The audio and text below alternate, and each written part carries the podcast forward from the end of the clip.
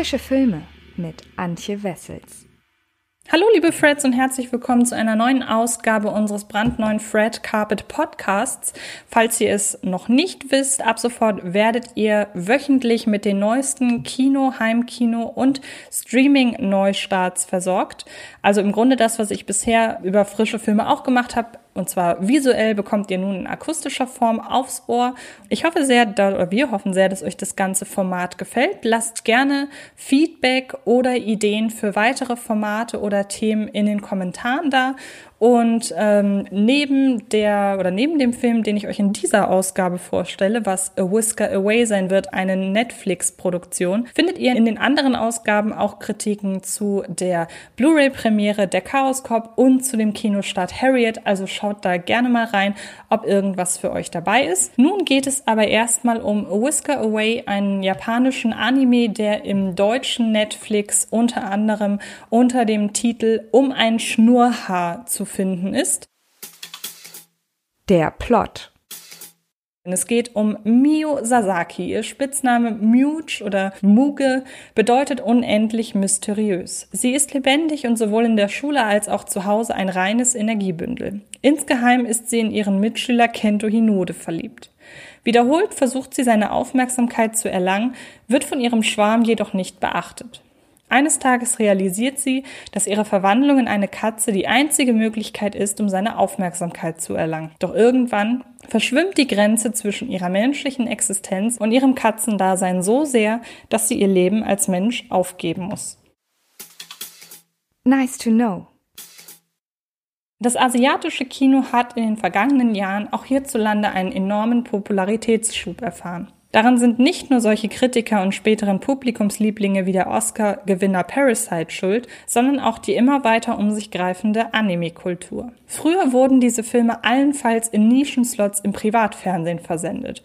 Heute dagegen erfahren limitierte Kinovorstellungen großer Anime-Starts wie zum Beispiel Your Name oder Weathering with You einen solchen Zuspruch, dass sie noch lange nach ihrer eigentlich anvisierten Kinolaufzeit in den Lichtspielhäusern gezeigt werden. A Whisker Away, im deutschen Netflix auch unter dem Titel Um ein Schnurrhaar auffindbar, gehört nicht dazu, sondern ist ein Original des Streaming-Anbieters, das, das muss man leider sagen, das Niveau handelsüblicher Netflix-Original-Mittelklasse-Ware auffährt.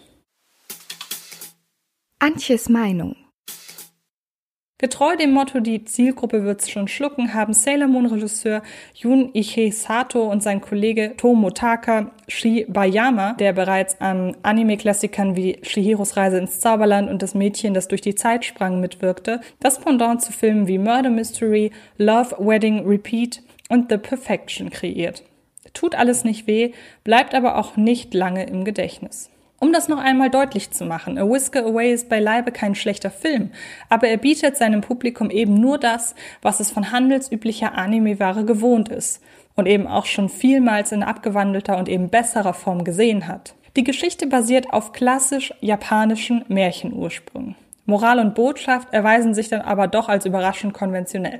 Die Idee von der Katzenmaske, mit deren Hilfe ein verliebtes Mädchen sich jeden Abend in einen weißen Stubentiger verwandelt, um auf diese Weise ihrem Schwarm nahe zu sein, unterfüttert Drehbuchautor Mari Okada, der vorher unter anderem Makia eine unsterbliche Liebe schrieb, mit asiatischer Mythologie. Doch wie auch andere hochgelobte Filme wie etwa Prinzessin Mononoke eigentlich von recht geradlinigen Konflikten erzählen, die aller Effekthascherei zum Trotz durchschaubar aufgelöst werden, und angesichts des Meisterwerkestatus von Prinzessin Mononoke bin ich mir dieser provokativen Aussage durchaus bewusst, ist auch A Whisker Away nur wenig überraschend, wenn es am Ende darum geht, versteckte Gefühle zugunsten gesellschaftlichen Ansehens und den Appell an mehr Selbstbewusstsein vorzuführen.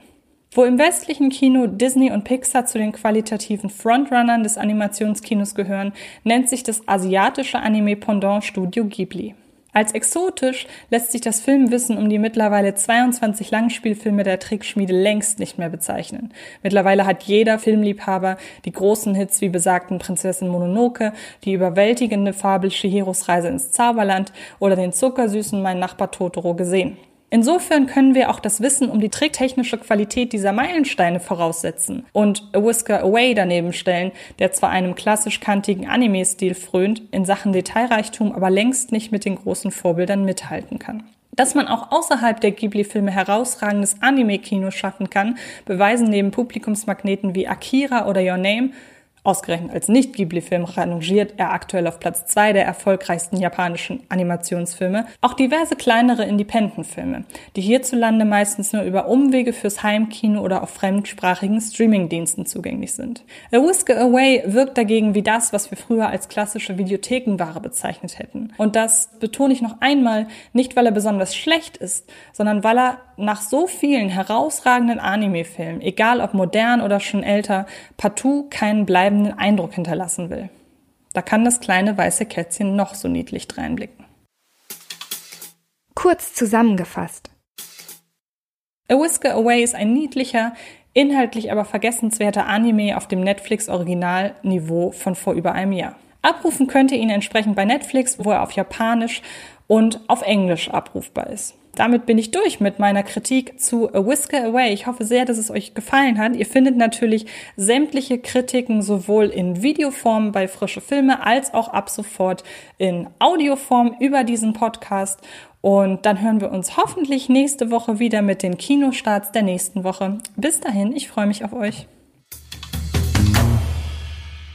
Das war Film ist Liebe, der Podcast von Fred Carpet.